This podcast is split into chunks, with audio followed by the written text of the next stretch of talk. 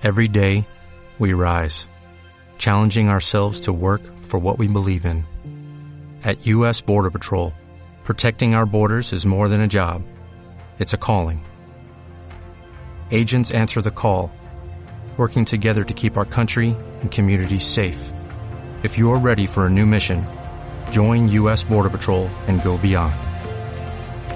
Learn more at cbp.gov/careers. Estás escuchando esmiradio.es. Si te quieres poner en contacto con la emisora, puedes hacerlo enviando un email a info@esmiradio.es. Esmiradio.es está formada por un equipo de personas y profesionales con la intención de ofrecerte una programación al estilo de la radio de toda la vida. Cada día puedes disfrutar de nuestros programas en directo durante las 24 horas, los 365 días del año, ininterrumpidamente. Para escucharnos y conocer nuestra programación, puedes hacerlo en www.esmiradio.es. Todos los martes, de 8 a 9 de la noche, Nexo Empresa. Un programa que aporta soluciones para la pequeña y mediana empresa. Dirige y presenta Franco Losada. Aquí, en esmiradio.es. De nuevo con ustedes en Nexo Empresa. Hoy hablaremos del autoconsumo en el IVA. Hoy y sus diferentes variables en función de la actividad y del sector. Esto lo haremos con nuestro experto en economía, Antonio López de Asesoría Belerda, y habitual en este programa. Eh, también eh, estará con nosotros Cecilio Hurtado de Activa Mutua. ¿Cómo estáis? Muy buenas, encantado de estar un día más con vosotros y con todos nuestros oyentes. Bien, estamos bien, Francisco. Sí. Aquí en, en nuestro nuevo programa, a ver cómo nos sale hoy. Muy bien. Eh, Antonio, como el tema es un poco, dijéramos, con de- denso, ¿no? Porque no solamente la palabra el autoconsumo en el IVA ya es una cosa que puede llegar a cargar a nuestros oyentes, te voy a pedir que, sobre todo, por favor, intentes explicarlo de una manera súper plana, súper llana, sencilla, que todo el mundo lo podamos eh, entender. La primera pregunta, Antonio. ¿Qué es un sector diferenciado a efectos de pagar el IVA? Bueno, teóricamente, eh, un sector diferenciado son cuando los regímenes de deducción en el IVA son distintas. Pero claro, con esto que acabo de decir nadie se ha enterado No. de nada. Mirad, eh, para explicar esto bien hay que partir de lo que es el concepto del IVA. El IVA es el impuesto sobre el valor añadido. Y el impuesto sobre el valor añadido es lo que tienen que pagar las empresas en concepto de IVA cada vez que pasa un producto o un servicio en la cadena de producción de una empresa a otra, esta empresa va obteniendo un margen de beneficio. Bueno, pues el IVA que tiene que ir pagándole a la hacienda pública es sobre el beneficio que va obteniendo y para eso se sigue el sistema de que tú vendes un servicio o un producto, le cobras al cliente el IVA y te deduce lo que te ha costado a ti adquirir la materia prima o el producto si es para reventa. Y entonces de ahí, de esa diferencia sale el impuesto que es sobre el valor que tú le has añadido a la mercancía. Y entonces cuando hay sectores diferenciados es cuando esta deducción del IVA que tú has soportado de lo que estás adquiriendo es diferente, eh, depende de qué actividad o de qué régimen estemos hablando. ¿Esto significa que unos pagarán más que otros, Antonio? No, no, no, no. Esto no significa nada de que unos pagarán más que otros. El- esto viene dado porque en el IVA eh, está el régimen general de aplicación y luego hay una serie de regímenes especiales y luego hay una serie de actividades o servicios o productos que están exentos. Por ejemplo, los servicios médicos están exentos. Los servicios eh, educativos están exentos. Entonces son actividades que no tienen, que no les pueden repercutir IVA a sus clientes. Pero sin embargo, cuando compran los productos, por ejemplo, en un colegio, cuando compran los folios, cuando compran los bolígrafos, están soportando un IVA. Pero ese IVA no es deducible. Sin embargo, si nos vamos a la empresa, a una librería que compra y vende libros y compra y vende los folios, cuando vende los folios cobra el IVA y cuando los compra ha tenido que pagar el IVA y por la diferencia es lo que tiene que ingresarle a la hacienda pública. Entonces, como consecuencia de eso, pueden venir pues lo que son los regímenes o de, de deducción distintos, dependiendo.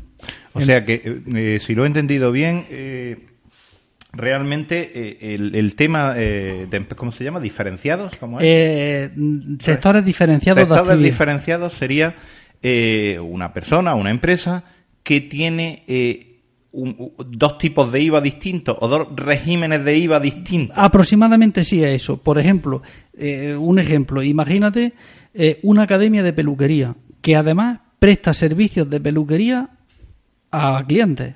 Entonces, la enseñanza de peluquería está exento de IVA y los servicios de peluquería están sujetos a IVA. Entonces, cuando compre un producto, una laca o, un cepillo para peinar o cualquier otro tipo de producto o instrumento que necesiten, si lo va a utilizar en la academia, no puede deducir el IVA. Si lo va a utilizar para los servicios de peluquería, que sí le va a cobrar a los clientes el IVA, sí se puede deducir el IVA. De hecho, de eh, hecho... estoy hablando porque alguien puede pensar, dice, esto será para empresas multinacionales. No, no, estoy hablando de una empresa muy pequeñita. Es decir, que una academia de peluquería perfectamente lo puede hacer. Es decir, lo que sí que está claro que la formación... No es que lo pueda, es que tiene la obligación de... En la información no se paga IVA. Eh, no. Está exenta de IVA. O sea que habría que saber qué parte del bote de laca y qué parte del cepillo se dedica a una actividad u otra. Tener en cuenta que he puesto una cosa compleja. bueno, es, que, el tema ya es complejo en a ver, Antonio, déjate de complejidades y me gustaría que nos pongas un ejemplo mucho más sencillo. Eh, que, yo lo pueda entender. Ponme un ejemplo. Eh, bueno, este era uno de ellos, pero imagínate, por ejemplo, un abogado y que da clases. O imagínate un abogado que tiene una actividad agrícola. Eh, podríamos, podríamos un servicio de abogado, tú vas al servicio a que un abogado te lleve un pleito y el abogado después de cobrarte su honorario te tiene que cobrar el IVA correspondiente. El 21, sin embargo, si va a dar unas clases de derecho civil o de derecho penal de no sé qué y da una ponencia en la facultad de derecho le van a pagar un honorario y están exentos de IVA los gastos que haya tenido en la compra de los libros para estudiarse el mismo tema que a ti te lo ha llevado en el juzgado y ha ido a dar la ponencia, una parte es deducible y la otra parte no es deducible. Bueno, eh, de todas maneras, yo creo que el sistema fiscal, eh, eh, tradicionalmente nos hemos venido quejando, creo que en todos los programas, de la complejidad de, del sistema fiscal y esto es una muestra más. El IVA, que en principio se entiende que debería ser un impuesto bastante transparente, ¿no? Es decir, bueno, pues tanto compro, tanto pago, lo que tú decías, que al final la única intención es grabar la parte de beneficio, el incremento de valor del, del, producto en la cadena ¿Y hay cuántos regímenes de IVA hay eh, distintos? Bueno, hay regímenes especiales. Yo te puedo. ¿Cuántas escalas? Eh, bueno, el, régimen, régimen especial simplificado, régimen especial de la agricultura, régimen especial de, del recargo de equivalencia. Antonio, Antonio, Antonio, eh, en estos momentos te parece, con todo el respeto del mundo, al camarero que cuando ya se acaba el menú te dice, ¿y qué quiere de postre? Pum, pum, pum, pum, pum, pum, y dice, por favor, ¿puede volver a empezar? Antonio, más despacito, que nos dé tiempo a poder asimilar. Empiezo de nuevo. Aunque vamos a necesitar mucho tiempo para asimilar esto, ¿eh? pero va. A ver. Bueno, mirar, en principio es verdad que el IVA aparentemente es muy fácil por lo que ha dicho Cecilio de que es, bueno, y lo que yo he explicado anteriormente, que es sobre el incremento del valor añadido. Lo que pasa que dentro de todos los, los, sectores de actividad, pues hay cierto tipo de actividades, como he comentado anteriormente, que están exentas de IVA, pues por ejemplo, una asistencia sanitaria pues lo que se pretende es que no pague IVA para que no se encarezcan los servicios sanitarios, la educación, porque son servicios prioritarios. Entonces, claro, eso distorsiona lo que es la cadena del IVA, porque si el médico ha tenido que comprar un aparato y cuando va a cobrarle, cuando le presta el servicio a un paciente no le puede cobrar el IVA, pues mm, Hacienda no le puede permitir que se degrave el IVA. Entonces, eso distorsiona un poco la cadena esta. Luego hay estos regímenes especiales de los que yo he empezado a hablar muy rápido, que es el de recargo de equivalencia, el régimen especial de la agricultura, el régimen especial simplificado. Son una serie de regímenes que están diseñados para pequeñas y medianas empresas para no hacer la carga, la, carga burocrática de preparar libros contables, liquidaciones de impuestos.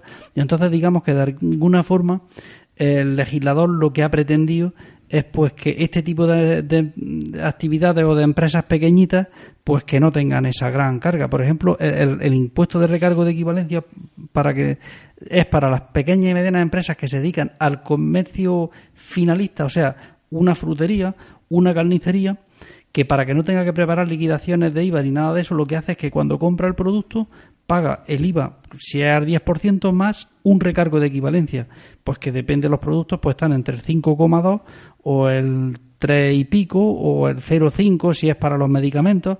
Entonces, lo que hacen es que ya, el, digamos que ese recargo que tienen sobre el IVA normal, digamos que sería el, incremento de valor que ya le está pagando al proveedor que es el proveedor quien se lo va a tener que ingresar a la hacienda pública. Sí, sí, compensa de y alguna entonces manera. todo eso distorsiona, por eso aparecen los regímenes de deducción distintas, porque aparecen estas distorsiones dentro de lo que es el régimen general del IVA. Eh, recomiendo en este momento la escucha en las plataformas digitales del programa que hicimos, no sé si fuera temporada pasada ya, eh, la necesidad de tener un buen asesor, porque desde luego No, no, la verdad es súper complejo y Yo voy a decir, complicado. ya, ¿eh? nosotros que nos dedicamos a eso, tenemos que estar estudiando continuamente ya, nos cuesta trabajo, o sea que es complicado, es Y, complicado. eso, y esto de que nuestro compañero eh, Cecilio Hurtado, de Activa Mutua Granada, se nos ha cambiado el modelo de, de lentes, con lo cual... ahora veo así- mucho más. Ahora ve mucho más y le cuesta esto. De todas formas, os voy a comentar un poco con respecto a lo del tema de la asesoría. Cada día está más complicado el, para las empresas porque la hacienda pública están dispuestos, porque además ha sido un compromiso del gobierno con la Comunidad Económica Europea, eh, eh, eh, mm, luchar todo lo que se pueda contra el fraude fiscal. Y que hay mucho fraude fiscal a pequeña escala, no los grandes fraudes, sino. Y entonces se están luchando continuamente y a las empresas les puede costar el no organizar estas cosillas bien un pico Sí. de dinero. No, claro, pero es lo que decimos. eh, Por ejemplo, tú estabas diciendo de que la, la formación, la formación no tiene descuento de IVA. ¿Qué pasa? Que nosotros ponemos a nuestros hijos a hacer clases extraescolares, unos porque los necesitan y tú tienes que a lo mejor coger y pagar a un profesor. Correcto. Y ya no te voy a decir a un, a un estudiante que te ayuda, sino el propio colegio. El propio colegio te va a cobrar una serie de de germos de Cantidades o extra- o extra- de- extra y tú no lo puedes deducir. Entonces, mm, hay algo que no se sostiene. Mm, Bueno, eh, la, la idea, te estás distorsionando un poco lo que es el concepto del IVA, por una cosa. Porque está bien, tú estás pagando unas cantidades. Lo peor sería es que tú, por pagarle eso al colegio, el colegio te dijera, no, mire usted, y ahora me paga un 10% más porque esto es para el Estado, por dar yo los servicios estos. Sí, que sí, es lo mismo eh, que es cuando- de los pocos servicios que se que cuando se va libra. al peluquero, el, el peluquero dice, el, el cortarte el pelo va a 10 euros, más 2,10 que le tengo que pagar a Hacienda de IVA. O sea que me da 12,10. 2,10 para Hacienda y 10 para mí, que es lo que Pues, vale mi servicio. Entonces, oye, Entonces, imagínate que tú llevaras a tu hijo a unas clases particulares, a un colegio o donde fuera, y, y encima tuvieras que pagar un tanto por ciento más. pues me sale a cuenta ser como soy donante de pelo. No nos queda más remedio que, que dar paso a nuestros patrocinadores. Asesoría de Empresas Belerda SL es una sociedad de profesionales con más de 15 años de antigüedad, dedicada al asesoramiento fiscal, contable y laboral de pequeñas y medianas empresas. En Belerda te asesoramos sobre cualquier duda o consulta que tengas sobre tu empresa. Puedes ponerte en contacto con nosotros en el teléfono 958 29 58 68 o mediante nuestra página web www.asesoriabelerda.com. ¿Tu empresa tiene problemas? ¿Necesitas mejorar la rentabilidad y optimizarla? ¿Sabes la situación real de la empresa? ¿Cuesta sobrevivir en ausencia de crédito? En Nexogestión te ayudamos a encontrar soluciones prácticas desde el primer momento. Nuestros técnicos de gestión se involucran de una forma práctica y directa en la actividad de tu empresa. Estaremos a tu lado cuando nos necesites. Nexogestión te ayuda a mejorar el presente y a preparar el futuro. Si lo deseas, puedes contactar con nosotros a través de nuestra web www.nexogestion.com o al teléfono de atención al cliente 610-625-128. En Autocares Palma Unión, con sede central en Granada, nuestro servicio es la mejor garantía. En Autocares Palma Unión disponemos de una amplia flota de autocares y microbuses con las mejores calidades, garantizando el máximo confort y seguridad en sus viajes. Porque nos importan nuestros clientes, todos nuestros vehículos están adaptados para las personas con movilidad reducida, ofreciendo una nueva perspectiva del placer de viajar tanto en nuestra web www.autocarespalma.es como en nuestro teléfono 958 81 33 56 encontrarán la información necesaria para decidirse por nosotros, una empresa con tradición que apuesta por el futuro. Autocares Palma Unión. Teléfono 958 81 33 56. Estás escuchando Nexo Empresa con Franco Losada, aquí en esmirradio.es. De nuevo con ustedes después de esta pausa de nuestros patrocinadores y vamos a continuar con nuestro colaborador Antonio López de Asesoría de Empresas Belerda que nos siga explicando todo lo referente al IVA. Antonio, ¿cuándo es el IVA soportado deducible? Pues mirar, como he comentado anteriormente, el IVA soportado es deducible cuando tú el servicio que prestas o el, o el bien que vendes le puedes repercutir el IVA a tu cliente. Vamos a decirlo con palabras llanas.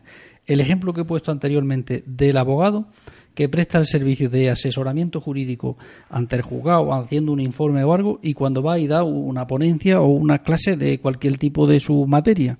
Entonces, cuando estamos hablando de enseñanza que está exenta, eh, cuando hace su factura está exento de IVA y por lo tanto no puede repercutir el IVA por ese servicio. Por lo tanto, todos los gastos que haya tenido para llegar a comprar libros o alguna otra desplazamiento que haya tenido que hacer, realizar o algo de eso y por lo cual ha tenido que soportar IVA, ese IVA no es deducible.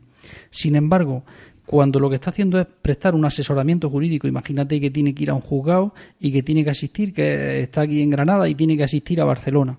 Bueno, pues cuando va y asiste al juicio a Barcelona, a ti te pasará la factura, te cobrará el IVA y todo el IVA que haya tenido de los gastos, material, viaje, avión, hoteles y todo eso, todo ese IVA es deducible porque ha sido gasto necesario para realizar el servicio y como puede repercutir el IVA, se lo puede deducir. Ahora, Creo que así ha sí. quedado Ahora, una- claro. Una, pregunta que se me acaba de ocurrir y es que siempre suele ocurrir de que a veces cuando cogemos tickets, ¿vale? A veces cuando se está de viaje, Antonio, eh, no siempre pides factura de, de todo. Siempre hay algunos momentos en un restaurante y demás. Entonces, hasta ahora creía entendido de que había un margen de decir, se puede eh, meter una serie de tickets sin que haya una factura oficial hasta un tope. Y ahora tengo entendido que no, que todo lo que no sea factura no se puede deducir el IVA. ¿Esto es así o también hay una puerta trasera en esto? Bueno, siempre ha sido Puerta así. giratoria. Siempre ha sido así. Lo que ocurre que lleva razón en lo que estás diciendo en el sentido de que los tickets ya no existen. Desde el último decreto de reforma de las facturas existe la factura normal y la factura simplificada. Que la factura simplificada es la que ha sustituido a los tickets. Y la única diferencia que hay entre una factura normal y una simplificada es que la simplificada no tiene la obligación de llevar identificado al cliente, salvo que el cliente lo pida. Entonces, si tú vas ahora a un restaurante a comer, si te dan un ticket, le tienes que decir al señor del restaurante, mire usted, llame al de la máquina y que le actualice esto, que los tickets ya no existen. Hay algunos Es que ya- factura simplificada. Exacto. Hay algunas que ya tienen de alguna manera el, el CIF y todo de la empresa. Se han actualizado, ¿verdad? Algunos restaurantes dicen, no, No, no, mira, las- los tickets, las facturas, lo- los tickets cuando existían y las facturas, la normal y la simplificada, tiene que llevar siempre el CIF de la empresa. Porque es que si no, eh, ¿de qué estamos hablando? ¿Te puedo yo dar un ticket por una comida que te sirvió en mi casa? De, de- de nuevo, de- eh, ponme un, un ejemplito sobre esto que, que interesa a los oyentes porque todavía seguimos recopilando eh, los tickets y pensamos que se lo damos y aquí nuestro gestor nos podrá hacer más cosas. Bueno, mira, lo que pasa es una cosa, nos estamos desviando del tema del IVA al decreto de facturación. Eh, la factura simplificada siempre se puede hacer siempre que el importe sea inferior a 400 euros. Porque cuando el importe de la operación que tú estás realizando es superior a 400 euros, el que te está prestando el servicio o vendiendo la mercancía tiene la obligación de identificar a su cliente. Y lo debe de identificar en la factura, si es inferior a 400 euros. ¿eh? Vale. Yo, eh, siguiendo con la pregunta de la factura simplificada, es muy habitual, pues no sé, ahora en la gasolinera esta en autoservicio, en los parking, eh, son cantidades generalmente pequeñas, que eh, la máquina emite una factura simplificada. Estos efectos de IVA para un pequeño empresario es perfectamente válido. Sí, lo que pasa que No tiene, no tiene mis datos, lógicamente. lo que pasa es que, la- que la gente deberíamos de acostumbrarnos si lo que vamos a deducirlos para evitar problemas porque todo eso luego son discusiones con el inspector o con el agente tributario que te esté revisando una declaración entonces si tú lo mismo que le dices dame una factura le dices mira este es mi CI y este es mi Sí, nombre y hace mi- una factura oficial bien hecha. y por lo menos que lleve tu CI y el nombre aunque no le des domicilio y todos esos detalles No, no, por eso te decía pero que- hoy en día también eso, el, el caso de la gasolinera, si vas a restaurantes, pues no, pero en el caso de las gasolineras, en la gran mayoría de ellas, como es que aparentemente cuando vamos al suministro, es que todo esto son cosas complicadas. Cuando tú vas a una gasolinera de cualquier marca, tú crees que el gasolinero que hay allí es el que te está echando la gasolina, pero si tú ves los datos de la factura, a ti quien te está vendiendo la gasolina la petrolera. la petrolera. Y entonces tú si metes en esa base de datos tus datos, tú te vas a Barcelona a la misma y, te, y, te, emiten la factura. Sí, sí, a mí me pasa con la matrícula del coche, solo dando ya la matrícula ya me... Ya me Claro. Muy bien, pues yo creo que, que, eh, ese aspecto ha quedado, ha quedado eh, perfectamente explicado. Pero volviendo al IVA soportado deducible, eh, entonces eh, estos empresas profesionales eh, o actividades, mejor dicho, que están exentas de IVA, a, efectos del impuesto son tratados prácticamente como clientes finales o finalistas del de, IVA, puesto que ellos pagan el IVA y no lo pueden repercutir a su cliente. Bueno, lo que pasa que, mira, por ejemplo, una persona que se dedique profesionalmente a la enseñanza y, sea un, un, autónomo que se dedica a dar clases, bueno, pues esta persona hará su factura y cobrará su honorario y no tiene que hacer liquidaciones de IVA. Tendrá que declararlo en el impuesto de la renta, lo que corresponda, o en el impuesto de sociedades, donde corresponda. Normalmente en el impuesto de la renta pagará lo que tenga que pagar en impuesto de renta, pero el impuesto del IVA acaba ahí. acaba ahí. Es decir, que en lugar de, eh, terminar en el cliente final, que es lo que pasa habitualmente, aquí se adelanta un paso. Es decir, el cliente final. Claro, por mm, ejemplo, te voy a poner un ejemplo más fácil, vamos, para que un poco. Como para mí, como para mí. No, no, no. que eh, imagínate un, carnicero, un señor o una señora que se dedica, tiene una carnicería o una frutería, que es un, un vendedor final que la siguiente cadena que hay es el consumidor final. Va a comprar la carne o la fruta para comer hoy. Bueno, pues el, IVA, el, proceso del IVA se acaba en el tramo anterior al, al, vendedor finalista que en el proveedor, que es el que le tiene que cobrar el recargo de equivalencia y es el que se va a encargar de ingresarle a la hacienda pública supuestamente, porque claro, son cálculos aproximados, el incremento de valor que va a tener el frutero o el, o el carnicero, pues ya el proveedor es el que se lo tiene que ingresar a la hacienda. Con ese recargo de equivalencia al que tú claro, te referías. Claro, yo recuerdo, os voy a poner un ejemplo práctico de un cliente mío del Mercagranada, que es un mayorista de pescado. Eh, tuvimos hace 8 o 10 años una inspección y hay una nave en el Mercagranada que todos los, puestos que hay allí son de venta mayorista de pescado. Y entonces la inspección le pregunté al inspector que cuál era la causa de por qué habían llamado al cliente, pues eso se puede preguntar en la inspección y siempre pues tiene unas líneas pues, y me dijo que estaban llamándolo a todos porque las previsiones que tenía el gobierno de hacer las recaudaciones por el recargo de equivalencia de lo que le vendían los mayoristas a las pescaderías estaba por debajo de lo que estaban recaudando realmente. Y entonces, pues como consecuencia de eso, vino la... No me salen las cuentas la en palabra. Efectivamente. No, me terminan de salir las ahí cuentas. Está, ahí está, efectivamente. Bueno, eh, eh, yo ya tengo otra cosa más concreta del recargo de equivalencia porque, porque sí tengo una duda, me ha surgido una duda.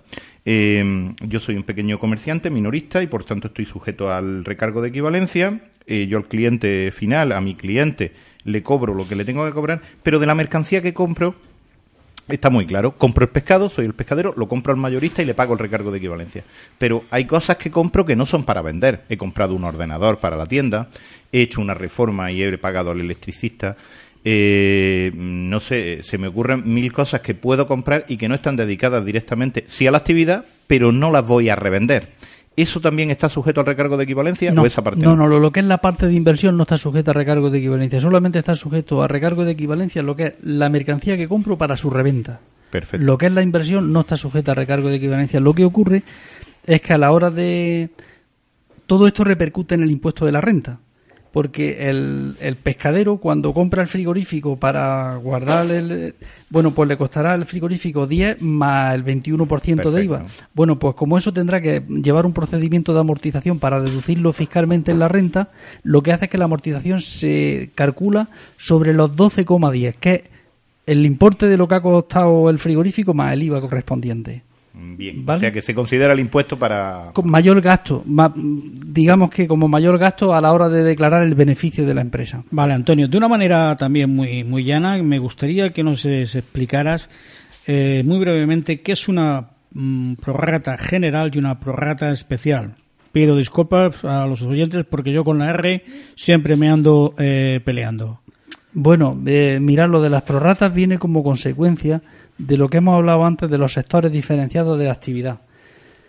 Los sectores diferenciados de actividad normalmente eh, vienen porque una misma, em, una misma empresa tiene para un bien o un servicio un régimen de deducción de IVA y para otro un régimen de deducción diferente. Entonces, para calcular el IVA que es deducible, tiene que aplicar lo que es la regla de la prorrata. La prorrata general me has preguntado la diferencia entre la prorrata, la general y la especial.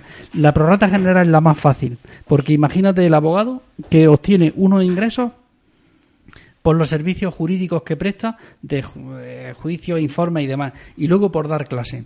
Y luego tiene un IVA soportado de todos los gastos y de todos los libros y todo el material que ha comprado. El alquiler del piso donde el alquiler ejerce, del piso donde ejemplo. ejerce, todo eso. Eso que son generales, Entonces ¿no? lo que se hace es una prorrata general que dice, bueno, si yo he cobrado 100 de, de dar clase y he cobrado 200 de los servicios de abogacía, Dos pues tercios. dos tercios es lo que me puedo deducir del IVA soportado, los demás no me lo puedo deducir. Esa es el- la prorrata general. Y la prorrata especial es que tengo que llevar, por decirlo de alguna forma, como tres contabilidades distintas. Una para cada régimen, o sea, llevo los ingresos y los gastos de los servicios de abogacía, los ingresos y los gastos de los servicios de enseñanza y luego una de los gastos comunes. Y la prorrata la aplico en los gastos comunes. Los otros, uno me los deduzco y otros no me los deduzco. Pues seguiremos hablando de este tema después de dar paso a nuestros patrocinadores, que aunque no parece, el tiempo se nos va volando en los medios de comunicación. Davilans Consultores, empresa especializada en consultoría y recursos humanos para la pequeña y mediana empresa, así como asesoramiento en tareas fiscales, contables y legales. Para ponerse en contacto con nosotros puede hacerlo a través de nuestras redes sociales en Facebook o Twitter o también en nuestra página web www.davilans.com o llamando al 93 860 17 29. 93 860 17 29. Davilans Consultores. ¿Tu empresa tiene problemas? ¿Necesitas mejorar la rentabilidad y optimizarla?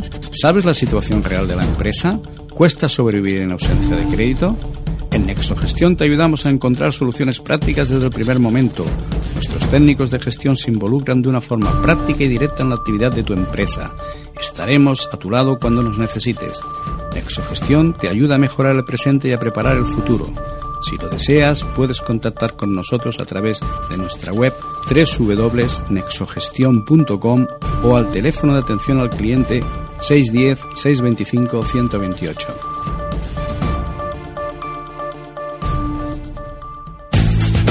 Estanterías Galser es una empresa situada en Peligros, en la provincia de Granada, aunque desarrollamos nuestra actividad por todo el territorio nacional desde hace años.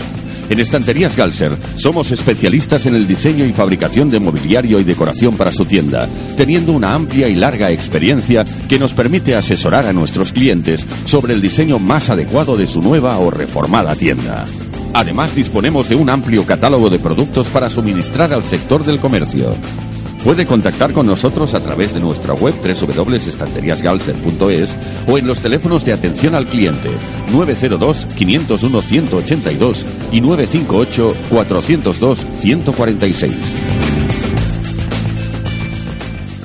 Estás escuchando Nexo Empresa con Franco Losada, aquí en esmiradio.es. De nuevo con ustedes tras esta pausa publicitaria y vamos a seguir con este, eh, dijéramos, delicado tema, el IVA. El IVA, esa palabra que a ninguno de los oyentes nos gusta, aunque no dejan ser impuestos naturalmente necesarios para que un país pueda ir eh, teniendo una buena calidad de vida.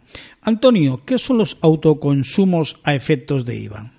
Bueno, los, los autoconsumos efectos del IVA, mm, esto hace, mm, es redundando en lo que estamos hablando anteriormente de la deducibilidad del IVA o no, de la no deducibilidad del IVA. Esto se produce normalmente cuando hay eh, sectores diferenciados en la actividad. Bueno, tendríamos que diferenciar entre los, los autoconsumos internos y los externos. Los externos es cuando una em- persona tiene una actividad económica y, por decirlo de alguna forma, desplaza bienes por los cuales se ha deducido el IVA a su patrimonio personal o los regala de forma gratuita. Para que vamos a poner un ejemplo para ver este. Imagínate un un taxista.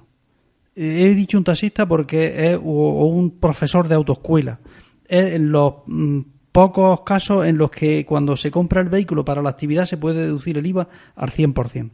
Bueno, pues el señor taxista se compra, el se compra su coche y se degrava totalmente el IVA.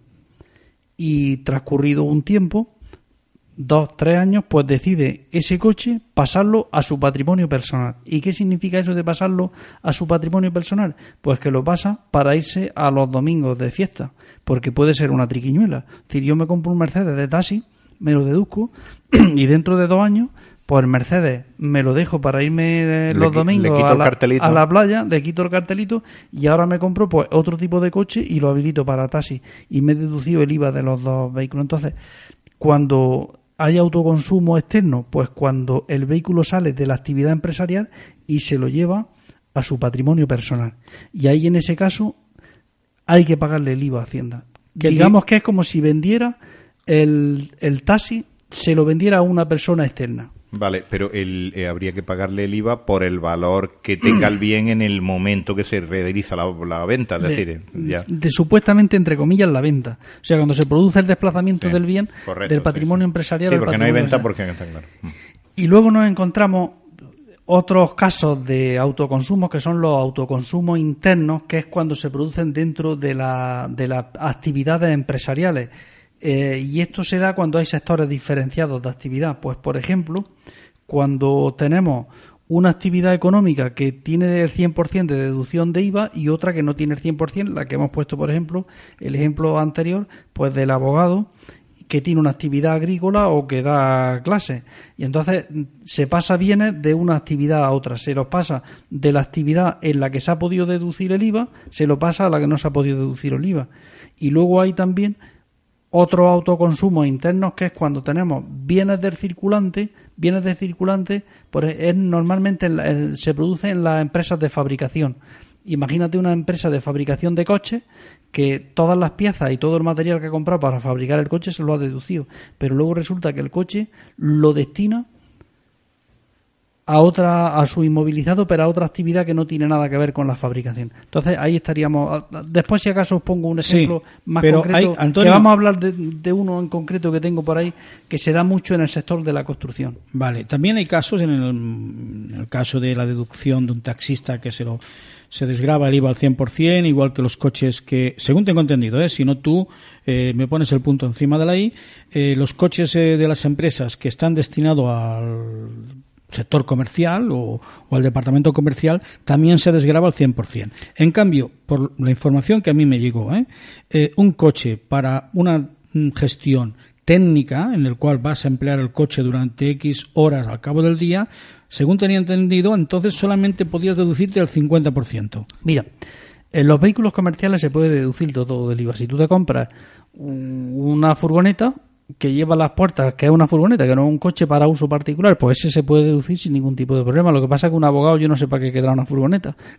No, Pero, pero, pero, ahora me voy al caso que tú el, seguramente el que le interese a todo el mundo, que es cuando un empresario, pues que puede ser un abogado, que puede ser un fontanero, que puede ser cualquier otro tipo de empresa, se compra un vehículo normal y lo usa para la actividad económica y lo usa para uso personal. O sea, una hora las destina al trabajo y otra hora los destina a su eh, personalmente para sí, sí, para su disfrute eh, efectivamente. privado. Bueno, pues aquí ha habido muchos conflictos siempre en la deducibilidad y al final Hacienda, con una consulta de la Dirección, de la Dirección General de Tributos, pues dijo que lo que se permitiera deducir el 50% para evitar problemas.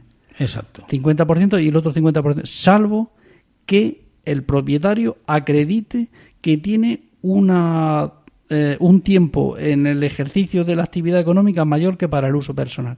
Pero eso es muy difícil de probar. Exacto, en el caso Entonces, de- para evitar problemas, 50% y andando. Exacto, los, eh, los vehículos que están destinados para la asistencia técnica en maquinaria, se entiende que muchos llevan el rótulo de la empresa, están destinados para hacer el mantenimiento en una provincia, pues, no sé, imagínate estas empresas que están eh, suministrando, vendiendo y haciendo mantenimiento en cintas transportadoras para, para la agricultura, por ejemplo. Claro, estos coches mm, vas para un desplazamiento, pero luego el técnico está ahí 8 o 12 horas. En este caso, estos vehículos, si no están declarados de uso comercial, que no deberían de serlo, sino como uso técnico, se les aplica el 50% solamente de deducción. Claro, lo que pasa que, bueno, aquí deben de ser, porque como estamos en el país este que somos tan pícaros, los empresarios deben de ser aquí muy prudentes porque yo he visto casos donde los coches de toda la familia se ponen a la actividad económica y se desgraban la mitad del IVA y en algunos casos al 100%. Entonces, mm, realmente eso hay que hacerlo cuando el vehículo realmente se utilice para la actividad económica y para el uso personal. Y Si es solamente para uso personal no se puede grabar nada, como, haber- como una persona particular. Antonio, ¿suele haber revisiones en estos casos? Bueno, ¿O pues, es algo que queda Mira, ahí? concretamente en, la, en, el, en el Departamento de Gestión Tributaria, mm, que no se hacen inspecciones tan profundas como lo que es el, el Departamento de Inspección en la Agencia Tributaria, pues una de las cosas que miran los, los agentes tributarios o el funcionario, una de las cosas que miran son los gastos deducibles de los vehículos, los vehículos que se han deducido las amortizaciones y el IVA de, de esos de esos vehículos. Lo- Eso lo suelen, además han- llevan dos o tres años en campaña mirando esas cosas concretamente, vamos. Bueno, eh, yo, mm, aunque sea volver un poco atrás, pero me vaya a permitir que, que le pida a Antonio algún ejemplo concreto de lo que serían los autoconsumos. Es decir, el autoconsumo y sobre todo, no solo el ejemplo, sino qué tratamiento tiene de IVA el autoconsumo. He entendido, he entendido muy bien el ejemplo que has puesto del taxista o del profesor de autoescuela como autoconsumo externo, ¿verdad? Este, este Eh, caso era sí, externo. este caso era Eh, externo. pero eh, no lo veo muy claro con el autoconsumo interno. ¿Te importaría ponerme algún ejemplo? Pues mira, te voy a poner un ejemplo que creo que va a resultar fácil. Eh, anteriormente hemos hablado de la actividad económica que era una academia de peluquería que además prestaba servicios de peluquería. Los servicios de peluquería están sujetos a IVA y la enseñanza de peluquería está exenta, lo cual hay sector diferenciado de actividad, porque la enseñanza nos da cero de deducción de IVA y la servicio de peluquería 100%. Por lo tanto, como el régimen de deducción es distinto, tenemos sectores diferenciados. Entonces, imagínate que compramos un secador de pelo que lo hemos comprado para prestarle servicios de peluquería a nuestros clientes y que nos ha costado 5.000 euros más su IVA correspondiente. Y nosotros en nuestra liquidación de IVA, pues lo que hemos hecho ha sido deducirnos el IVA correspondiente de, de esto, del, del secador de pelo. Y automáticamente pues pensamos, cuando lleva allí tres meses, por circunstancias, pues que ahora no lo vamos a usar porque ha salido otro más moderno, vamos a comprar otro más moderno y este lo que vamos a hacer es que lo vamos a trasladar al aula para que nuestros alumnos pues practiquen con él. ¿Y entonces qué ocurre? Pues que no hemos deducido el IVA de un bien de inversión que no corresponde. ¿Por qué? Porque lo hemos, estamos aplicando a un sector de actividad que es la formación que no nos permite deducirlo. Y entonces ahí lo que hay que hacer es, digamos que como una declaración de autoconsumo, que es decir, bueno, esto, ¿por cuánto se lo hubiera vendido yo a un externo? ¿Por 3.000 euros? Pues el IVA de 3.000 euros se lo tengo que ingresar a la hacienda pública. Y eso, evidentemente, de- hay que tenerlo suficientemente documentado por si en su caso te piden. Lo que pasa que, mira, el autoconsumo también es el señor carnicero que se lleva la carne para su casa. Claro. Pero bueno, pero, Esa eh, pero eso no lo va a comprobar. La relevancia económica que tiene. Efectivamente, la eh, relevancia económica que estamos ahí, la relevancia económica aquí hay en un... eh, Quería verlo un poco más adelante, que es el- en el tema de, la- de las promotoras, de la construcción que se ha dado muchísimo. en- Aclara primero este punto y luego ya más adelante lo, lo abarcamos. eh. Bueno, las promotoras que es cuando eh, hacen un edificio Sí. y para venderlo. Y es de vivienda. Se vende la vivienda, pero resulta que ahora tienen el edificio entero hecho y la venta de vivienda está sujeta a IVA. Y resulta que tienen el edificio entero hecho y no se lo compra nadie. ¿Y ahora qué hacen? Pues lo que vamos a hacer es alquilarlo. Y mientras lo explotamos, ¿qué pasa con el alquiler de vivienda que está exento? Y entonces, sin darse cuenta, están, Están cambiando el uso. Y ahí sí hay mucho dinero por medio, ¿eh? Porque todo el IVA que todo el Claro, IVA que te es has desgravado- distinto fin, uno, uno está sujeto a IVA y otro no. Efectivamente. Y eso es. Eh, Eh, querido oyente, Economía financiera. querido oyente, eh, si antes lo tenía claro, ahora lo tengo clarísimo. Busquen un asesor y hacer posible bueno, ¿eh? Y yo también lo tengo muy claro que como no demos paso a nuestros patrocinadores, José Luis nos va a dar un buen toque. Enseguida volvemos con ustedes. Poliéster Santiga es una empresa con experiencia en la necesidad de los clientes desde el año 85. Estamos a su servicio. Nos dedicamos a la fabricación de resinas reforzadas con fibra de vidrio, tanto ortoftálica, isoftálica, ignífugas, así como resinas vinilester para refuerzos químicos. Hacemos recubrimientos de piscinas, camiones cisterna, cubas para baños o cincados, como piezas de maquinaria, atracciones y una larga diversidad de actuaciones o fabricación. Puede contactar con nosotros a través de nuestra web www.polistersantiga.com o al teléfono 93 718 85 64. 93 718 85 64. ¿Tu empresa tiene problemas? ¿Necesitas mejorar la rentabilidad y optimizarla? ¿Sabes la situación real de la empresa? ¿Cuesta sobrevivir en ausencia de crédito? En Nexogestión te ayudamos a encontrar soluciones prácticas desde el primer momento.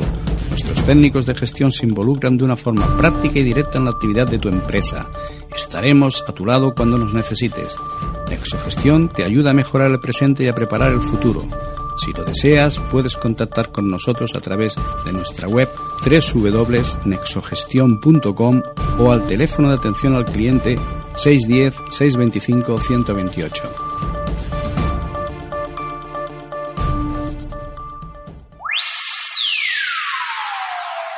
¿Sabías que dos de cada tres clientes consideran que las redes sociales son un medio útil para descubrir nuevos productos y servicios? ¿Sabías que las empresas han reducido su presupuesto de marketing convencional gracias a las redes sociales? ¿Estás preparado para el cambio? Nosotros te ayudamos, te asesoramos y te guiamos.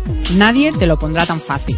Pide un estudio y presupuesto sin compromiso. The Social Media Team, agencia pionera especializada en redes sociales. Puedes visitar nuestra web www.thesocialmediateam.es o llamar al teléfono 679 44 90 33. 679 44 90 33. Estás escuchando Nexo Empresa con Franco Losada, aquí en esmirradio.es. Bien, de nuevo con ustedes. Vamos a enfilar ya la recta final de nuestro programa de hoy, en el cual estamos hablando del autoconsumo en el IVA. Eh, Antonio, me gustaría, ya que hablamos del IVA y sus diferentes variedades, que hablemos un poco por encima un tema que de todos es sabido y que el gobierno quiere erradicar, el fraude fiscal. Si Hacienda permitirá desgravar a las familias hasta unos topes razonables de los gastos que éstas tienen para el mantenimiento de sus viviendas, así como otros gastos necesarios en la vida cotidiana, como podría ser ir al dentista. ¿Crees que esto ayudaría a rebajar el fraude fiscal, ya que a partir de estas medidas siempre pediríamos facturas? Pues mira, Francisco, no te puedo dar la razón. Yo sé que hablando fuera de micrófono contigo, tú insistes muchas veces, así en conversaciones, que tú piensas que, eso podría ser así. Y te digo que no por una cosa. El ejemplo que has puesto, lo del dentista, eso está exento de IVA. Si a ti te permiten de grabarte para que te dé factura el dentista, pues entonces lo que tienes que hacer el dentista es cobrarte IVA. Entonces te encarece el servicio. Te estoy poniendo ese ejemplo.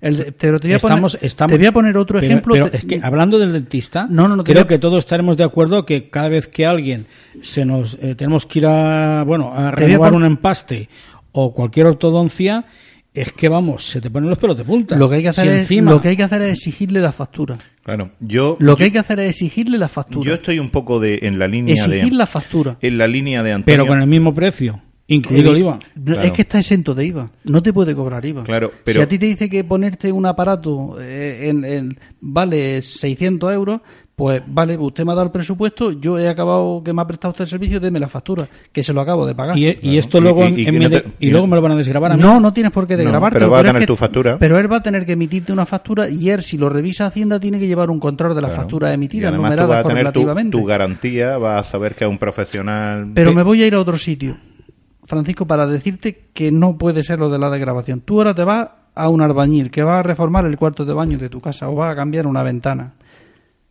y te cobra 2.000 o 5 o 6 o 10.000 lo que cueste hacer la reforma más su 21% de IVA. Claro, tú para desgrabarte eso en Hacienda tendrías que pedirle una factura. Ahora, digamos que se dan muchos los casos que están intentando Hacienda también por ahí eh, pues meter mano pues para que no haya tanta fraude. Te llega el albañil y te dice, mire usted, la reforma de su cuarto de baño son 10.000 euros, más 2.100 de IVA. 12.100. ¿Quiere usted la factura o lo quiere sin factura? Y entonces tú le dices, deme usted la factura, que me puedo desgravar en la renta. ¿Y cuánto te tendrías que desgravar en la renta Al menos- para que te fuera rentable? al menos un los- 21%. Los 2.100 euros. Al, me- al menos los 2.100 euros. Efectivamente. Bueno, ¿y entonces Y quién paga el impuesto? y- ¿Y, y- entonces quién paga el impuesto? No, no. Entonces recaudas por el IVA y, y, y deja No, de. pero y claro, te graba en no, IRPF, pero- pero entonces no tiene sentido. No, lo que no, para mí, en mi opinión, yo ya sé que no puedo competir contigo, que eres un gran economista, al margen que eres docente, pero si yo, por ejemplo, tengo que, después de 20 años, renovar mi, mi, eh, mi domicilio habitual, mi vivienda habitual, yo me voy a gastar 10.000 euros de lo que he ganado al cabo del año. Si a mí me hacen una factura y a mí el gobierno me permite decir, bueno, usted ha pagado el 21%, démelo. A partir de ahí es un cambio de dinero. Yo he hecho de recaudador y no tengo que pagar Claro. nada. Pero luego, de los 10.000 euros que yo me he gastado, cuando a mí me aplican el IRPF a nivel familiar, dirán, oye, a este señor habrá que abonarle o como mínimo no me tendrá que pagar. Son dos cosas distintas. El, no, no, est- estamos Eh, un día... habla- Pero Francisco, mira, el problema de una cosa, no, no. los impuestos están para recaudar unas determinadas cantidades para cubrir los servicios públicos que tenemos. Necesitamos que los desempleados cobren, necesitamos Claro. que nuestros jubilados cobren las pensiones, necesitamos ir al médico, necesitamos pagarle a los maestros, necesitamos que no hagan carreteras, necesitamos que no hagan colegios. ¿Y eso quién lo paga?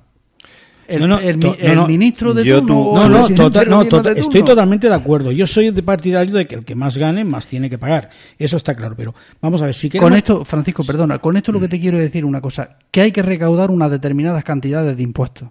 Y entonces, si mm, tú recaudas unas cantidades por IVA y de esas cantidades por IVA te permiten una pequeña degravación, aunque sea pequeña degravación en el IRPF, de algún sitio tiene que sacar es- Pues, salir esa pequeña yo ya- cantidad, yo- porque Yo, ya te adelanto una cosa, ¿vale? Me lo estás poniendo, vamos, como se suele decir vulgarmente, a huevo.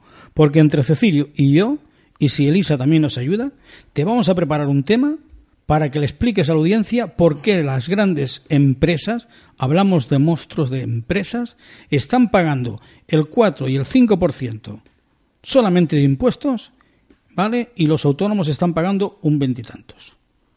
O sea, Bueno, es- no, no, bueno, no, no, no. mira, yo te voy a- No, no, Francisco, no, no, no, no, no, Hoy no es el tema de hoy, Vale, pero vale. Me, me lo has puesto y entonces me lo explicarás a mí para ver si lo entendemos, porque yo entiendo, si una familia normal tiene, una, tiene unos ingresos, vamos a poner una media de unos 23.000 euros, para poder ahorrar eh, 10.000 euros que me va a costar la reforma de mi vivienda habitual, que llevo ya 25 años, que el baño se está que se cae.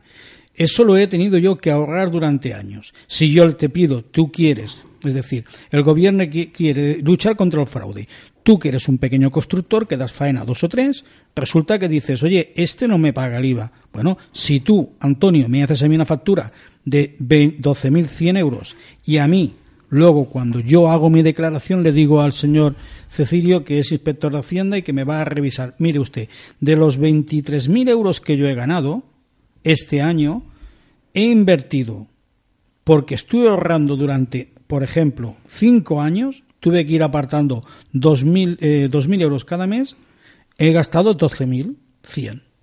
El IVA está claro que es un cambio de moneda, pero de los 10.000 tengo usted compasión de Bueno, mí. Bueno. y con eso, per- perdona Cecilio, ¿tú con eso qué es lo que pretenderías con Hacienda? Porque el único objetivo de luchar contra el fraude sería que controlaran al albañil. A Porque mira, ah, bueno, vale. Vale, pero es que, pero tú date cuenta que esa pequeña cuantía, vamos a ver, si es que el fraude lo comete entre, entre el que le están arreglando el cuarto de baño y el constructor.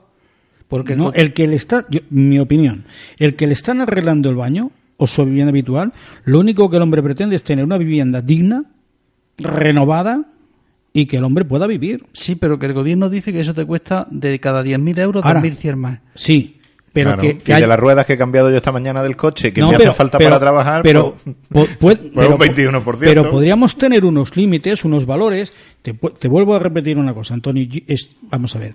Que las personas que nos dirigen, indistintamente de cómo lo hagan, tontas no son.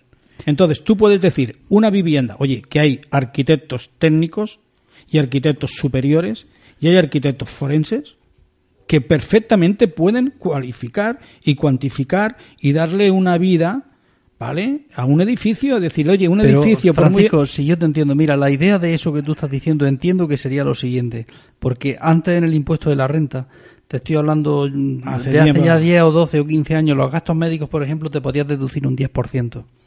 Tenías que tener los justificantes de las facturas, te los Bueno. podría requerir Hacienda en cualquier momento.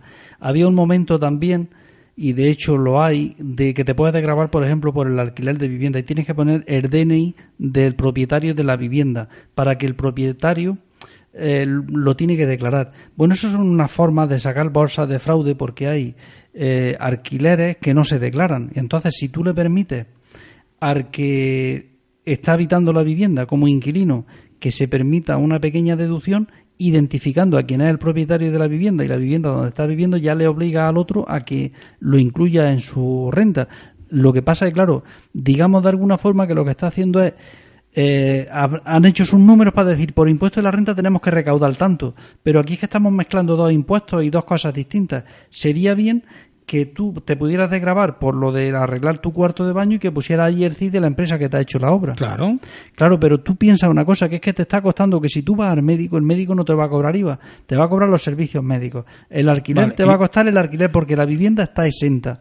Pero que cuando tú vas a hacer la reforma del cuarto de baño, para que tú, si te permites, son 2.100 euros más. Que tú que lleguen a tu casa y te digan, mira, que la reforma son 10.000 pero que me tienes que dar 2.100 euros más para Hacienda. Tú sabes, igual que yo, que en otros países para eso, para eso lo que se europeos, el dentista, el médico privado, estos son sistemas distintos. Pero mira, eh, hombre, para son, sistemas distintos. Para controlar el fraude este, Francisco, lo que se ha hecho ha sido inventar que veremos los efectos que tiene, es lo de no pagar en efectivo más de 2.500 euros, lo cual significa que tú, si quieres eso, lo que tendrías que hacer para que ese constructor lo declare todo sería hacerle un talón nominativo con el importe de que te cobra por la obra y no pagar en efectivo. Pero es que el usuario, el usuario pero Antonio, el usuario de, calle no tiene ninguna intención, no, no tiene ningún interés. ¿Cómo que no tiene ningún interés? Cuando a ti te llega el baño y te dice que vale tu reforma del cuarto baño 2.100 euros, tú eh, se lo das alegremente. Ahí sí. Tú dáselo alegremente que seguramente lo ingrese en Hacienda. Que el problema que tienen los promotores los promotores, no, perdón, los constructores, cuando van a hacer la reforma, es que dicen, la factura es esto, más el 21%. Y cuando llega dice, eh, 2.100 euros. Claro, yo te digo... Entonces, eh, que el fraude, que ahora si tú llegas y le dices al, al constructor, dices, mira, que me hagas la factura que yo te pago el IVA.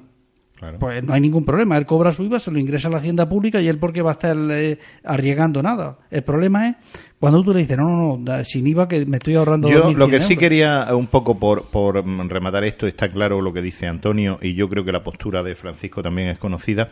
Eh, saber que, que, normalmente este ahorro eh, supuesto a veces, a veces, eh, puedo decir que, que mm, puede salirte caro. Es decir, eh, si alguien te hace una reforma, si como yo decía hace un momento me han cambiado la rueda y yo tengo en mi, en mi, la guantera de mi coche mi factura con mis kilómetros, mis garantías y sé quién me ha hecho eh, la faena, también eh, es una empresa seria responsable que va a responder de ella. Cuando va a una empresa de estas de IVA sí, IVA no, yo ya empiezo a sospechar sobre la calidad del servicio o de producto que me va a prestar. ¿eh? Decir, ante todo, a nuestros oyentes que yo soy partidario durante toda mi vida, se me puede revisar, siempre he creído en que hay que poner dinero en los impuestos para que podamos tener colegios, hospitales y una buena calidad de vida. Eso ante todo. Lo que sí que también estoy en contra es de que se pague por un lado y por otro salga. Y eso está más claro. Por cierto, el tiempo se nos acaba. Eh, Antonio, eh, Cecilio, Cecilio Antonio. Hasta el próximo programa. Eh, te recuerdo que te vamos a preparar un programa para que nos expliques todo este tema. Y bueno, de, decirles a ustedes que les agradecemos muchísimo su, escucha diaria y los mensajes que nos dan de apoyo. Y ahí intentaremos seguir eh, estando como mínimo al nivel de, la información y el contenido que es nuestro objetivo. Como siempre pueden seguirnos a través de Facebook, Nexoempresa, Twitter, arroba Nexoempresa, o bien si lo desean pueden dirigirse a través de nuestro correo electrónico nexoempresa arroba. Sin más, eh, me despido de ustedes hasta la semana que viene. Franco Losada les desea lo mejor. Han escuchado Nexoempresa, el programa en el que los empresarios de la pequeña y mediana empresa encuentran soluciones. Dirigido y presentado por Franco Losada aquí, en esmiradio.es. Esmiradio.es está formada por un equipo de personas y profesionales con la intención de ofrecerte una programación al estilo de la radio de toda la vida. Cada día puedes disfrutar de nuestros programas en directo durante las 24 horas, los 365 días del año, ininterrumpidamente. Para escucharnos y conocer nuestra programación, puedes hacerlo en www.esmiradio.es. Estás escuchando esmiradio.es. Si te quieres poner en contacto con la emisora, puedes hacerlo enviando un email a info@esmiradio.es. Esmiradio.es es tu radio.